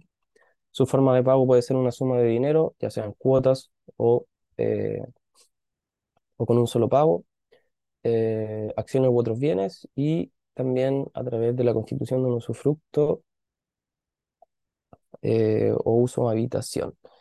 Y bueno, respecto a la naturaleza jurídica, se entiende que el principio que fundamenta esto es el enriquecimiento sin causa. Y eso es lo relevante respecto de las reglas comunes. Nada más. Sí, eso sería, ¿ya? Eh, no voy a hacer pausa hoy día porque así terminamos más temprano, porque temprano entre comillas como a las 4, porque después tengo una reunión. Eh, entonces paso de inmediato a lo que son los efectos del matrimonio. Total aquí el que se cansa de uno, bueno. No. Sin perjuicio de ello entiendo que la concentración se de la mierda en algún momento, pero bueno, confío que esta pausa y esta intervención huevón hablando wea sirve para un poco reconcentrarse. Refrescarla. Eh, efectos del matrimonio. En cuanto a los efectos del matrimonio, cuando en el fondo, por ejemplo, hablábamos de los efectos, no sé, de, los contratos en general, ¿cierto? No sé, de la compraventa, hablábamos de los derechos y obligaciones que emanan de él. Acá, en cuanto al matrimonio, tenemos que van a haber relaciones personales que emanan, que son de carácter ético-moral, ¿cierto? Y efectos patrimoniales, dentro de los cuales van a ser relevantes los bienes familiares, eh, las capitulaciones matrimoniales y los regímenes matrimoniales. Y además, como otros efectos que en el fondo van a pillar en algunos manuales, son la afiliación matrimonial, que esto lo vamos a ver la otra semana ya, y también eh, derechos hereditarios, ¿vale? Eh, que se ve en sucesorio. En cuanto a lo que son las relaciones personales de los cónyuges, no me voy a calentar mucho la cabeza explicando esta hueá, porque en realidad son más bien de, deberes de carácter positivo, carácter ético, y solamente entre cónyuges. La enumeración sí es importante que se la aprendan. Está el de fidelidad, socorro, ayuda mutua, respeto y protección recíproca, dinero hogar común, cohabitación, auxilio y expensas para la litis. Quizá el más importante acá es de socorro, que sí vale la pena mencionarlo y desarrollarlo entre comillas, en cuanto a que los cónyuges entre sí se deben alimentos, es que en el fondo eh, hay necesidad para uno de ellos, ¿vale? Respecto del resto, eh, no, no, no es importante, sin perjuicio de que el incumplimiento de estas relaciones personales podrían ser constitutivas de causal de divorcio o separación judicial. Esto en relación con lo que es el divorcio culposo o la separación judicial culposa. Igual, y así como a modo muy de mención solamente, eh, si ustedes revisan, así como si googlean, más de algún paper les puede salir de que el incumplimiento de estos deberes podría dar lugar a la indemnización de perjuicio eh, respecto de los cónyuges, por daño moral, por ejemplo, en caso de, no sé, la infidelidad de los cónyuges. Y una opción que, más allá de que se discuta en doctrina, ju- jurisprudencialmente no tiene ninguna, ninguna, ningún peso, ninguna fuerza, pero a modo de comentario, por si alguien le entretiene y quiere leer, bacán. Bien, eh, primero, tenemos la institución de los bienes familiares, que dice relación con los efectos patrimoniales del matrimonio. Dijimos, tres tipos de efectos patrimoniales importantes. Bienes familiares, capitulaciones matrimoniales y los regímenes matrimoniales, que son los tres clásicos, ¿cierto? Sociedad conyugal, separación total de bienes y participación en los gananciales. El primero de ellos eh, son los bienes familiares. En cuanto a los bienes familiares, se dice que esto es un régimen eh, económico eh, primario, ¿vale? Y se sostiene que es un régimen económico primario porque va a aplicar en cualquiera de los otros tres tipos de regímenes matrimoniales. ¿ya? Si estoy casado en sociedad conyugal, puedo solicitar bienes la declaración del bien familiar. ¿sí? Lo mismo sucede si en el fondo estoy en separación total de bienes o con un régimen de participación en los gananciales. En algunos casos es más importante o no sé, tiene mayor utilidad o se ven con mayor proporción que en otros, ¿ya? Me explico. Si alguien está casado en sociedad conyugal, si estuviera casado con sociedad conyugal con, no sé, Juanita, ¿cierto? Y tenemos una casa que en el fondo es un bien social y yo me voy de la casa porque estamos peleados. eh, Juanita en realidad no va a necesitar eh, en la práctica, en el fondo, la declaración de un bien familiar o de ese bien familiar en particular, porque como está en comunidad, ¿cierto? De la sociedad conyugal, con eso le basta a ella para quedarse ahí y vivir con, con los hijos. Eh, pero los bienes familiares cobran importancia, por ejemplo, si ese bien no fuera social, pues fuera un bien propio mío. Ahí en ese caso a ella le convendría, ¿cierto? La declaración del bien familiar para poder vivir ahí, toda vez que los bienes familiares son aquellos que buscan asegurar a la familia un hogar físico estable y donde sus integrantes puedan desarrollarse con normalidad durante la vigencia del matrimonio, y la causal en específico es que el inmueble eh, sirva de residencia principal de la familia. Si el inmueble sirve de residencia principal de la familia, se puede solicitar en el fondo respecto de la declaración de bien familiar. Así como en el caso de la sociedad conyugal, obviamente esto va a tener mayor importancia en los casos de separación total de bienes. Si uno de los cónyuges es propietario de un inmueble y en ese inmueble vive la familia y el cónyuge que es propietario en el fondo se va de la casa o, bien no se va pero tiene la amenaza de irse, al otro cónyuge, ¿cierto? Le conviene en el fondo la declaración de bien familiar con tal de que eh, poder seguir viendo en el fondo en el, lugar. En la separación total de bienes y la participación en los gananciales tiene mayor relevancia, lo que no obsta que en el fondo igual pueda operar en la sociedad conyugal, como dije. ¿Qué bienes son susceptibles de ser declarados bienes familiares? Son los inmuebles eh, en particular, ¿cierto? Y también los bienes muebles que guarnecen ese inmueble así como también son susceptibles de declararse bienes familiares los derechos a acciones sobre sociedades que pueda tener uno de los cónyuges siempre y cuando eh, esas sociedades sean propietarias de un bien inmueble. Eh, ahora, en cuanto a los efectos de los bienes familiares, hay varios, en el apunte está más desarrollado, pero lo importante son tres. En primer lugar, se limita la facultad de disposición del cónyuge que, fuera dueño de este bien toda vez que no va a poder enajenar o grabar voluntariamente, ni tampoco prometer grabar o enajenar, salvo autorización del cónyuge que obtuvo en el fondo la declaración de bien familiar. Tampoco, eh, o sea, también va a haber un derecho, un beneficio de exclusión. El beneficio de exclusión ustedes lo ven en fianza, ¿cierto? Y en fianza decíamos que es aquel derecho que tiene el eh, deudor subsidiario, el fiador, para pedir en el fondo, una vez que se le cobra la deuda, que se persiga primero al deudor principal. Es el beneficio, beneficio de exclusión en, la fianza. Bueno, en el caso de eh, los bienes familiares, el beneficio de exclusión se, explica de la siguiente forma. Yo soy propietario de un bien inmueble, mi cónyuge obtiene en el fondo la declaración de bien familiar respecto del mismo. Eh, ahora, yo soy un un muy irresponsable, estoy lleno de deudas y me demandan, ¿cierto? Eh, acreedores y exigen, no sé, hacer valer su deuda en ese inmueble que está sujeto a declaración de bien familiar. Aquel cónyuge, en el fondo, que obtuvo la declaración de bien familiar a su favor, va a poder oponer el, beneficio de, de y señalar que no se cobre la deuda en ese bien inmueble, sino que se cobre en otro bien inmueble que yo tengo que está en el campo. ¿ya? hay ningún problema y en ese caso entonces los acreedores van a tener que proceder respecto del otro bien inmueble y no respecto de aquel que es declarado un bien familiar. Y en relación con lo mismo, según lo señalado, ¿cierto? El hecho de que un bien sea declarado un bien familiar no significa que sea inembargable. Porque a lo mejor con ese campo que le expliqué recién no se da el total, no, no, no da para poder pagarle toda la deuda. Y si no hay más bien en el fondo, igual se puede perseguir el bien declarado como bien familiar. Hay una tendencia a confundir las cosas y creer que un bien declarado familiar es inembargable per se.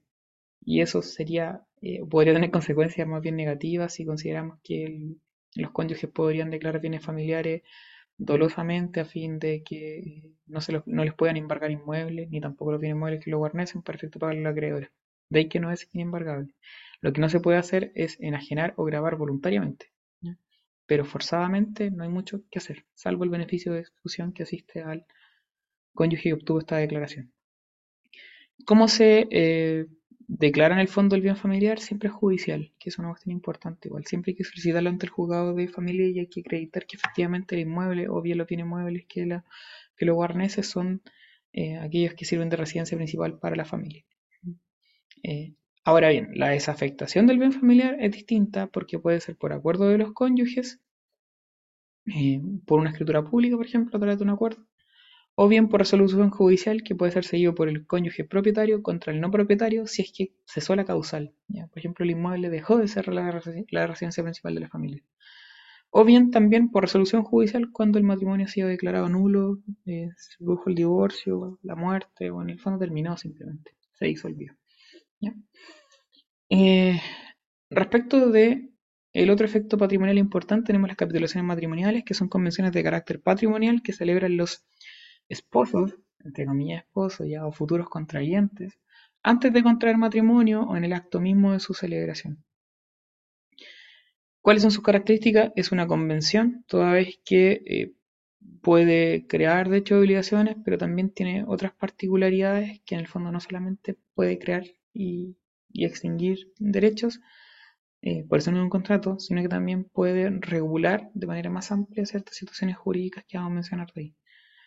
A su vez, es un acto jurídico dependiente, no es acceso, o sea, depende de la clasificación. Ya. Cuando hablamos del acto jurídico, no sé si se acuerdan, pero hablamos que los actos jurídicos eran accesorios y los accesorios se clasificaban en dos tipos, de garantía o, dependiente. Este no es un acto jurídico accesorio de garantía, sino que es un acto jurídico accesorio dependiente. ¿Por qué? Porque no puede subsistir por sí mismo eh, y no garantiza cierto tampoco el, cumplimiento de una obligación principal, eh, sino que simplemente depende de otro, que es el matrimonio. Y por regla general las capitulaciones son inmutables sin perjuicio de lo que señala el artículo 1723 que permite la sustitución de un régimen por otro. Eh, y de hecho, dentro de esa lógica de, permitir la sustitución del régimen matrimonial, lo importante también es que se aprendan es como regla eh, de oro, y es que no se puede volver a la sociedad conyugal. ¿Y por qué no se puede volver a la sociedad conyugal en virtud de este pacto del 1723 que permite la sustitución del régimen matrimonial? Porque la sociedad conyugal es un régimen supletorio y jamás se pacta. Que ya lo había mencionado antes el Pancho. Respecto a las solemnidades de las capitulaciones matrimoniales, hay que distinguir si son celebradas coetáneamente con el matrimonio o bien antes del matrimonio. Cuando son al momento de celebrar el matrimonio, son simplemente con el fin de eh, cambiar el régimen matrimonial, ya eh, de sociedad conyugal a separación de bienes o bien a la participación en los gananciales. Se limita a ese contenido y la formalidad es simplemente que conste al margen de la eh, partida de matrimonio eh, este, este régimen matrimonial que en el fondo por el cual se optó. En cambio, cuando la capitulación matrimonial es realizada antes del matrimonio, eh, acá el contenido se amplía y además las formalidades son mayores. En cuanto a las formalidades, es que sea suscrito por escritura pública y esta escritura pública debe ser inscrita al margen de la inscripción de matrimonio, una vez que este se suscriba, ¿cierto? Se, celebre, en un plazo de 30 días desde el matrimonio. Entonces son tres formalidades. Uno, escritura pública. Dos, subinscripción al margen de la partida del matrimonio. Y tres, eh, en el plazo de 30 días desde el matrimonio. Esa última no es una formalidad, sino que un plazo, pero filo.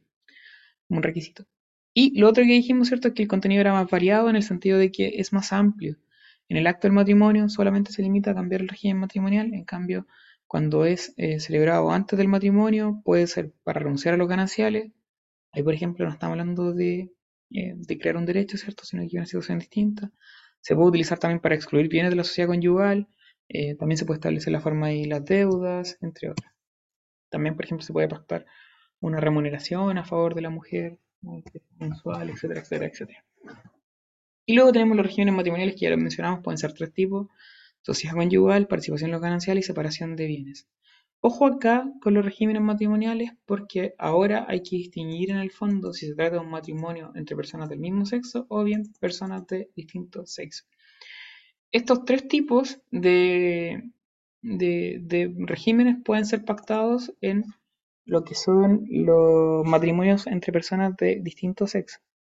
Entre las personas de igual sexo, solamente eh, van a regir dos regímenes matrimoniales, participación en los gananciales o separación de bienes, siendo este último, la separación de bienes, el régimen supletorio. Es decir, personas del mismo sexo que se casen van a ser casadas con separación de bienes, salvo que pacten participación en los gananciales. La sociedad conyugal, ellos no la pueden eh, establecer porque es incompatible, en el sentido de que en la sociedad conyugal siempre hay un marido y una mujer, y acá no. De hecho, la ley de matrimonio igualitario pasa a cambiar las denominaciones de, el marido y la mujer más bien por cónyuges.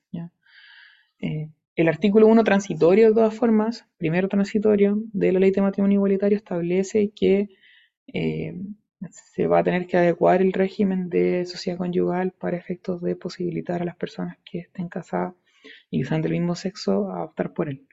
Ahora, como es una norma que no tiene un plazo, no tiene ni una weá, en el fondo, quizás cuánto tiempo hay que esperar para eso, ojalá que sea antes, o sea, ojalá que sea después de que den su grado en el fondo para evitar estudiar más. Pero, pero, pero, pero por ahora, en el fondo, las personas de igual sexo solamente pueden optar por estos dos, participación en los gananciales y separación de bienes, siendo este último el que aplica supletoriamente. Y a su vez, en tercer lugar, tenemos la figura del AUC, que igual es importante. En el AUC, los convivientes civiles se entienden casados bajo el régimen de separación de bienes. Se entienden casados, que se juegan. Se entienden unidos bajo el, régimen de separación de bienes. Sin perjuicio de ellos, se posibilita en el fondo a que opten por la institución de la comunidad. ¿ya? Comunidad, no sociedad conyugal. Pueden optar por comunidad. Y esto va a tener ciertas reglas especiales que están reguladas en el AUC, pero que aquí no vale la pena mencionar. No pueden optar, por ende, tampoco la sociedad conyugal por ser incompatible, ni tampoco el régimen de participación en los gananciales. Bien, sociedad conyugal. Eh, es la institución, ¿cierto?, que opera, el régimen que opera supletoriamente, en subsidio de que los cónyuges elijan otro, otro régimen. Em, es una institución sui generis en cuanto a su naturaleza jurídica, sin perjuicio se discute si eventualmente puede ser una sociedad Así es comunidad, entre otras, ya se entiende que es sui generis, tiene reglas específicas propias. Eh, en cuanto a los patrimonios que se distinguen en el marco de, las, de la sociedad conyugal, es importante eh, distinguir si estamos en el marco de los cónyuges o respecto de terceros. Entre los cónyuges podemos distinguir los siguientes patrimonios. Tenemos el patrimonio de la sociedad conyugal, ya que va a haber un activo y un pasivo. Tenemos el patrimonio propio del marido, tenemos el patrimonio propio de la mujer y también tenemos el patrimonio reservado de la mujer. Frente a tercero, vamos a tener el patrimonio del marido confundido con el de la sociedad conyugal y también el patrimonio de la mujer. No hay más. Entonces, cuando ustedes les pregunten qué tipo de patrimonio hay, hay que distinguir. ¿vale? De hecho, entre los cónyuges se puede añadir uno más ahí, y no sé si lo quieren añadir como en su diapo o en su apunte, que son los del artículo 166 y 167 del Código Civil, que hablan bien de una separación parcial. Separación de bienes parcial, como un régimen chiquitito. Eh, que no vale la pena mencionar acá ni desarrollar, pero puede haber un quinto tipo de patrimonio entre los cónyuges. Ahora, la sociedad conyugal dijimos que tiene un activo y un pasivo respecto del activo, vamos a tener un, patrimonio, o sea, un haber absoluto, perdón, un haber relativo y un haber propio. Los que entran en la sociedad conyugal, el patrimonio de la sociedad conyugal, son simplemente el haber absoluto y el relativo. El propio no entra al haber de la sociedad conyugal, sino que es propio de cada cónyuge, pero lo cierto es que es administrado de todas formas eh, por el marido en el marco de la sociedad conyugal. Entonces, no entra como haber a la sociedad conyugal, pero sí entra para efectos de la administración, el haber propio. El haber absoluto está compuesto por todos los bienes que ingresan a la sociedad conyugal en forma definitiva sin derecho a recompensa. Por su parte, el haber relativo son aquellos bienes que ingresan a la sociedad conyugal otorgando al cónyuge aportante o adquirente un derecho de recompensa que esté hará valer al momento de la liquidación. En cuanto al contenido, acá lo importante es que manejen al menos en cuanto al haber absoluto, relativo y el propio, lo que dice relación con los bienes muebles e inmuebles. Vamos a ver los casos de la mina, el tesoro, las donaciones remuneratorias. Si no se saben eso, lo más probable es que nadie de ustedes eche el grado. Entonces, como que no, no se caliente tanto la cabeza. Pero lo que no pueden no saberse son lo, qué es lo que pasa con los bienes muebles y con los bienes inmuebles. Eso es como pecado si no se lo aprenden. Entonces, puto, ponerle ojo a eso.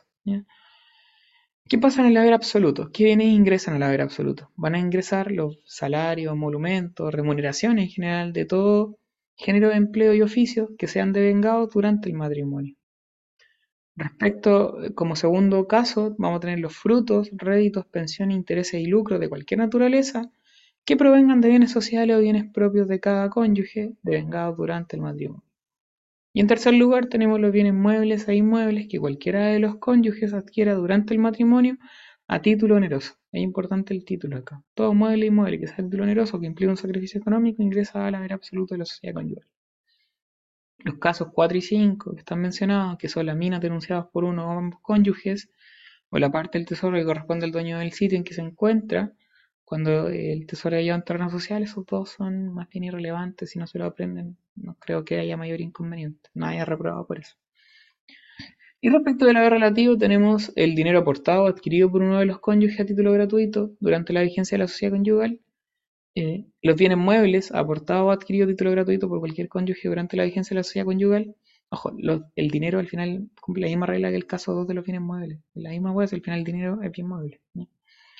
Y en tercer lugar tenemos el tesoro en ciertos supuestos, que no vamos a entrar a detallar. Em, la donación remuneratoria mueble, también aquí tampoco vamos a detallar. Y en quinto lugar, los bienes muebles adquiridos por un cónyuge durante la vigencia de la sociedad conyugal, siempre y cuando la causa o el título de la adquisición ha precedido a ella. Este sí es importante porque permite hacer una distinción. Lo que importa respecto del haber absoluto y el relativo no es cuando el bien ingresa efectivamente eh, al patrimonio de la sociedad conyugal, sino que lo que importa para efectos de definir si, va al haber absoluto, relativo, en el fondo su calidad como tal, es el título o la causa en virtud de la cual se adquirió. Por ejemplo, a mí me pueden vender algo, pero está sujeto a plazo.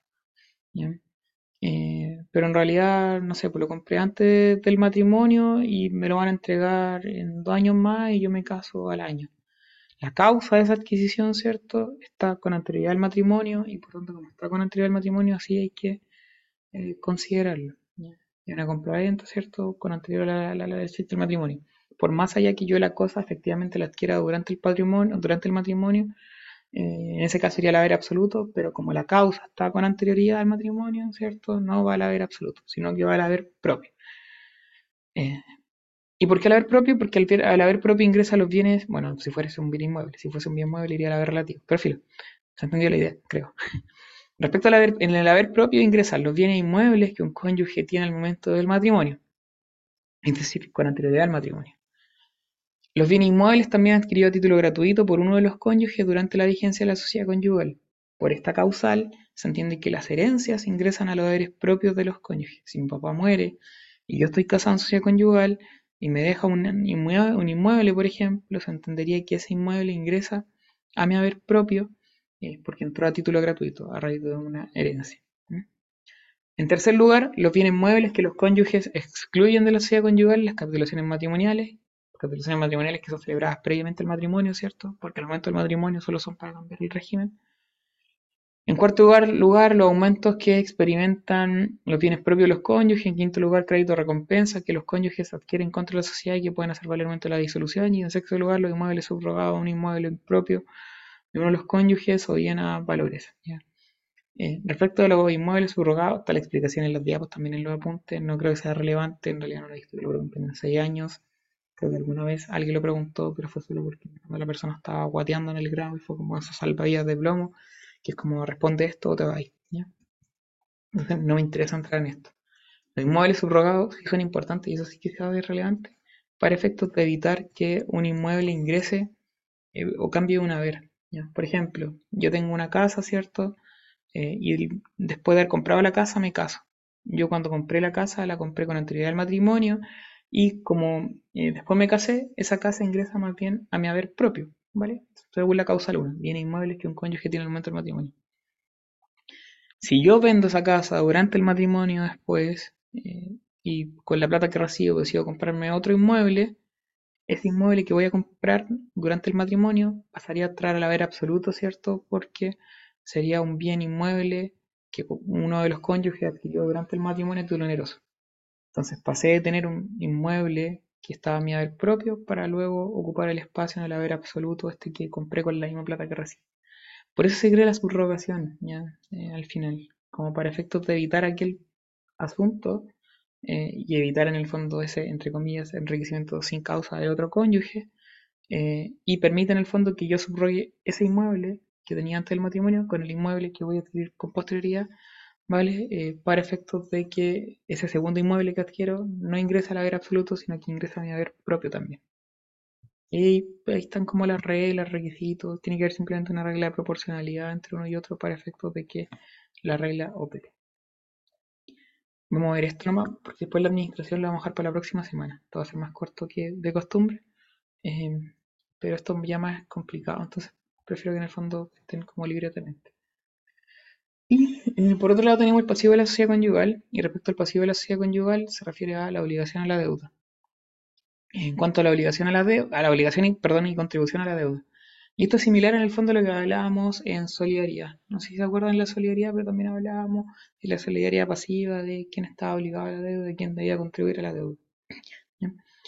Eh, cuando hablamos de obligación a la deuda en el pasivo de la sociedad conyugal nos referimos a la situación de los terceros acreedores en relación con la sociedad conyugal, es decir, a quién le pueden cobrar las deudas que tienen con eh, los cónyuges, ¿vale? Y la contribución a la deuda implica de la situación que se da eh, entre los cónyuges y la sociedad conyugal una vez que la deuda ya se pagó, es decir, quién debía soportar el pago. En cuanto a la obligación a la deuda, por regla general, el que está obligado a la deuda es la sociedad conyugal. Si uno de los cónyuges contrae una obligación en el fondo, por regla general, el que va a pagar es la sociedad conyugal. Ahora, respecto a la contribución a la deuda, insisto, lo importante acá es, ya pagó la sociedad conyugal, es, lo importante es ver quién debería soportar la, la deuda, si la sociedad conyugal o uno de los cónyuges, marido o mujer. Por regla general también se entiende que la contribución a la deuda corresponde a la sociedad conyugal, sin perjuicio van a haber casos en que no. Uno puede hablar del pasivo absoluto y el pasivo relativo, en el sentido de que el pasivo absoluto son las deudas que la sociedad conyugal debe pagar sin derecho a recompensa. En la regla general, insisto, el pasivo absoluto porque por regla general la sociedad conyugal está obligada a la deuda y también debe contribuir a la deuda. Pero hay ciertos casos en los cuales vamos a estar en presencia del pasivo relativo, que son las deudas que la sociedad conyugal debe pagar, pero no soportar, adquiriendo por tanto una recompensa en contra del cónyuge deudor que debía contribuir a la deuda. Aquí se mencionan varios casos de pasivo, tanto absoluto como relativo. Aquí sí que no vamos a profundizar porque en realidad son cosas que no se suelen preguntar en los grados, salvo por ahí alguna comisión. Si se pueden aprender dos casos de pasivo absoluto y pasivo relativo, bien, pero no es tan importante.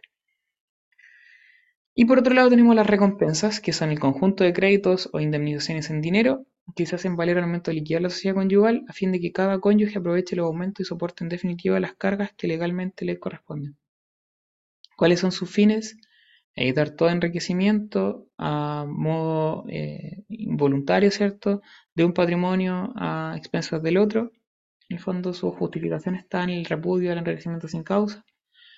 Tiene como objetivo también evitar que los cónyuges se hagan donaciones disimuladas, disimuladas en realidad, eh, debe mantener, o sea, como fin también está mantener la inmutabilidad del régimen matrimonial y el equilibrio entre los tres patrimonios, ya tanto el propio de ambos cónyuges como también de la sociedad conyugal. Y también pretende proteger a la mujer contra los abusos del marido en el sentido de que en el fondo el marido, ¿cierto?, es quien administra la sociedad conyugal como señor y dueño y por tanto él en general va a tener la administración de la misma. Entonces, si el marido se ahueona en el fondo y empieza a hacer actos que son contrarios a la mujer, está, eventualmente va a poder tener derecho de recompensas para efectos de pagarse eh, de lo que le corresponda. En cuanto a la prueba de la recompensa, el que alega una recompensa debe probar lo hecho en que se funda y además, respecto a los medios de prueba, sirven todos los medios de prueba salvo la confesión. ¿Cómo se pagan? En dinero y con su valor reajustado. Aquí hay un tema también, que en el fondo más allá que se paguen en dinero, ¿cierto? Y en valor reajustado puede operar igual la innovación, entre otras. Y luego ya nos pasamos a la administración de la sociedad conyugal, pero si mal no recuerdo, en la programación salía que en el fondo habíamos que ver matrimonio hasta la sociedad conyugal. Prefiero verlo hasta acá solamente porque la administración igual es densa y eh, así nos quedamos con esto, régimen de participación en los gananciales y separación total de bienes y lo que es además eh, filiación para la próxima semana. Filiación es más cortita. Así que eso sería todo. Fue más breve que de costumbre. Que estén bien. Nos vemos. Chau, chau. Chao, gracias, Carlos.